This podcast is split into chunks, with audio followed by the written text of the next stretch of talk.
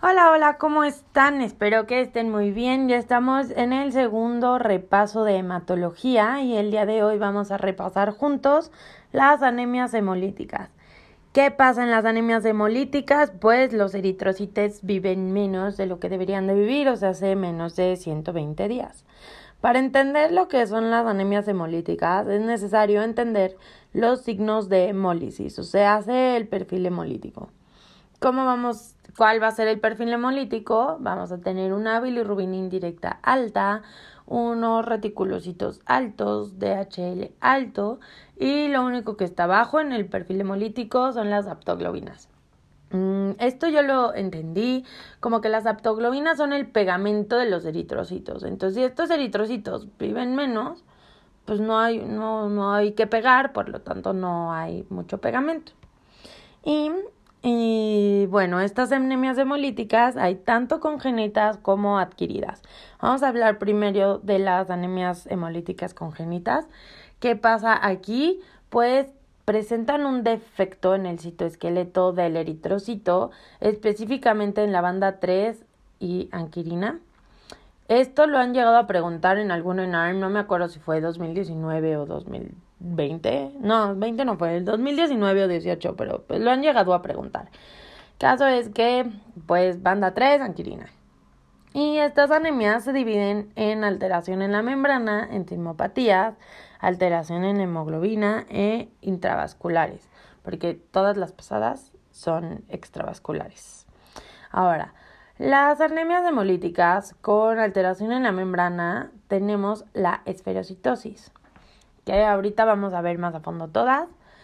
Luego, en las enzimopatías está la deficiencia de 6-fosfato deshidrogenasa. Las que son por alteración de la hemoglobina, tenemos lo que es la talasemia y la anemia drepanocítica. Y todas estas son extravasculares y la única intravascular es la hemoglobinuria paroxística nocturna, que entra dentro de las enzimopatías.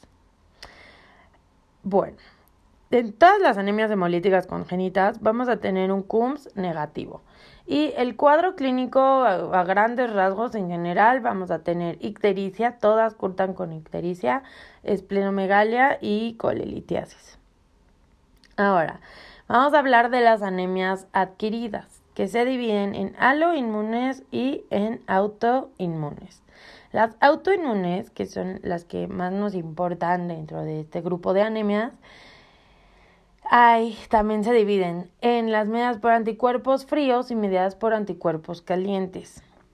Todas estas van a tener un CUMS positivo y el cuadro clínico en general es una anemia aguda con ictericia y su prueba de CUMS positiva.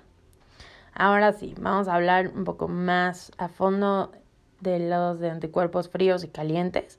Las anticuerpos fríos son mediadas por IgM y se dividen en primaria y secundaria. Causas de la primaria, síndrome de Evans, secundaria, lupus, hepatitis B y VIH. Entonces, anticuerpos fríos, IgM y letra B. Así es como yo me lo aprendí, porque por VIH y hepatitis B. Eh, eh, aquí pues igual van a tener un CUMS positivo más perfil de hemólisis positivo y de tratamiento se les da danazol.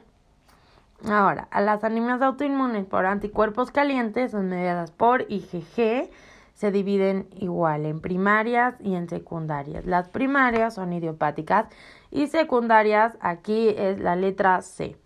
Entonces, ¿por qué? Por citomegalovirus, hepatitis C y micoplasma. El tratamiento en las de anticuerpos calientes se le da metilprednisona un resumen rápido express. Entonces, anticuerpos fríos, IgM, letra B, danazol. Y anticuerpos calientes, IgG, letra C, metilprednisona. Ok, ya, hablando de las anemias adquiridas, ahora sí vamos a profundizar en las anemias hemolíticas congénitas. Y la primera que vamos a repasar es la esferocitosis hereditaria. Entonces quedamos que la esferocitosis hereditaria ¿qué pasa? Hay un defecto de membrana. Vamos a tener un CUMS negativo y se ve un, en el frotis se ven los esferocitos, que es característico. El gold standard de esferocitosis hereditaria es el test de fragilidad osmótica según la GPC. Y el cuadro clínico clásico es pues un paciente de edad pediátrico, un niño con espleno, colelitiasis, ictericia conjuntival y pueden también presentar igual que en talasemias el cráneo en cepillo. De tratamiento es ácido fólico, y esplenectomía. Ahora, el siguiente tema es deficiencia de 6-folfato deshidrogenasa, que quedamos que, que era una enzimopatía, donde vamos a ver un CUMS negativo. Y aquí, ¿cuál es la imagen característica? Los cuerpos de Heinz. Es una deficiencia, enzimopatía, perdón, ligada al cromosoma X y lo que, lo, de, lo, lo que la desencadena es cuando un paciente come habas o alcachofas, o sea, sí, fabismo, este, fármacos como sulfas, aspirinas, AINES, y de cuadro clínico, pues presentan hemoglobinuria y ictericia, ya que vemos que la ictericia era de cajón en todas. Tratamiento, transfusión y ácido fólico. Ahora vamos a hablar de las talasemias. La talasemia igual es una hemoglobinopatía donde vamos a tener un CUMS negativos. Vemos esquistocitos, es de herencia autosómica recesiva y cuadro clínico en general vamos a tener, bueno, presentan lo de cara en ardilla, fracturas, ictericia, insuficiencia cardíaca. Eh, y el cráneo en cepillo aquí también. Aquí es más característico que en la esferocitosis hereditaria. Ahora, las talasemias, eh, pues ¿qué pasa? Aquí la, las cadenas de globinas se producen pues, ineficientemente.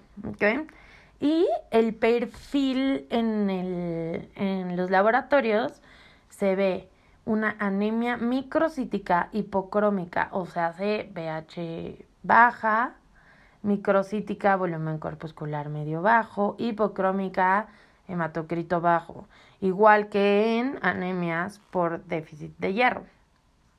Pero el ADE, que en las anemias por déficit de hierro estaba alto, aquí está normal. Y además de todo, tenemos nuestro perfil de hemólisis positivo. Entonces, por eso es diagnóstico diferencial de anemia por déficit de hierro. Las talasemias se dividen en beta talasemia, porque aquí hay una alteración en el cromosoma 11, y en alfa talasemia, que la alteración está en el cromosoma 16. Los tipos de beta talasemia, que son los más frecuentes, son rasgo, intermedia y mayor. En la tipo rasgo vamos a tener una hemoglobina A2 elevada. En la intermedia va a estar la misma hemoglobina A2 elevada y vamos a tener poquita hemoglobina F, o sea, fetal. Y en la mayor vamos a tener un chorro de hemoglobina fetal y poquita hemoglobina A2. El perfil en el laboratorio ya quedamos que ibas a tener una anemia microcítica hipocrómica. Estas son las anemias más microcíticas que existen. Entonces, si ves un volumen corpuscular entre 60 y 80, piensas más en una talasemia que en una anemia por déficit de hierro. Y en la electroforesis vamos a ver una hemoglobina A2 elevada y A1 baja. El tratamiento es dar por medio de transfusión de 2 a 4 semanas, más bien cada 2 a 4 semanas, y de feracirox. Esto es beta talasemia. Ahora, en las alfa-talasemias ya quedamos que eh, la falla estaba en el cromosoma 16. Igual se divide en cuatro tipos, que es silente, rasgo, hemoglobinopatía H y BART. Entonces la silente es nada más falta una cadena de globina y es asintomática. En el rasgo faltan dos cadenas de globina y hay anemia leve. Aquí se pueden llegar a ver las imágenes en blanco de tiro.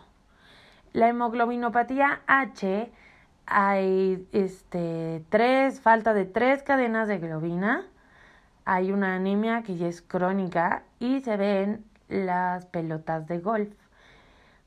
Pueden presentar como cuadro clínico hepatoespleno, úlceras e ictericia. Y en la tipo BART, aquí faltan las cuatro cadenas de globina y se produce una hipoxia uterina, entonces es incompatible con la vida. El diagnóstico, ya quedamos que vamos a tener un volumen corpuscular medio bajito, menor a 70, reticulocitos, un índice de Metzer menor a 13 y pues nuestro hierro normal y el tratamiento igual es con transfusión y desafirox. Siguiente tipo de anemia hemolítica es la anemia drepanocítica, que también es una hemoglobinopatía, igual CUMS negativa. Y aquí vamos a ver los cuerpos de Howell-Jolly. Ah, también otra cosa importante es que vemos hemoglobina S y drepanocitos. Eh, cuadro clínico, pues hay una disminución de hemoglobina F, ictericia, pueden haber infecciones presentes como neumonías y tienen una saturan bajito, una disminución de oxígeno. Entonces el tratamiento es dándoles oxígeno, reponen muy bien, muy rápido, hidroxiurea y transfusión. Y por último, la hemoglobinuria paroxística nocturna es CUMS negativo, aquí no vamos a tener ni CD55 ni CD59 es ligada al cromosoma X también. Y eh, aquí vamos a tener la presencia de un gen que es gen PIC-A. El cuadro clínico ya quedamos, iba a ser una hemólisis y ictericia de cajón. Y ellos van a presentar una hemoglobinuria que es característica porque es nocturna en las noches y de tratamiento se les da ecoluzumab.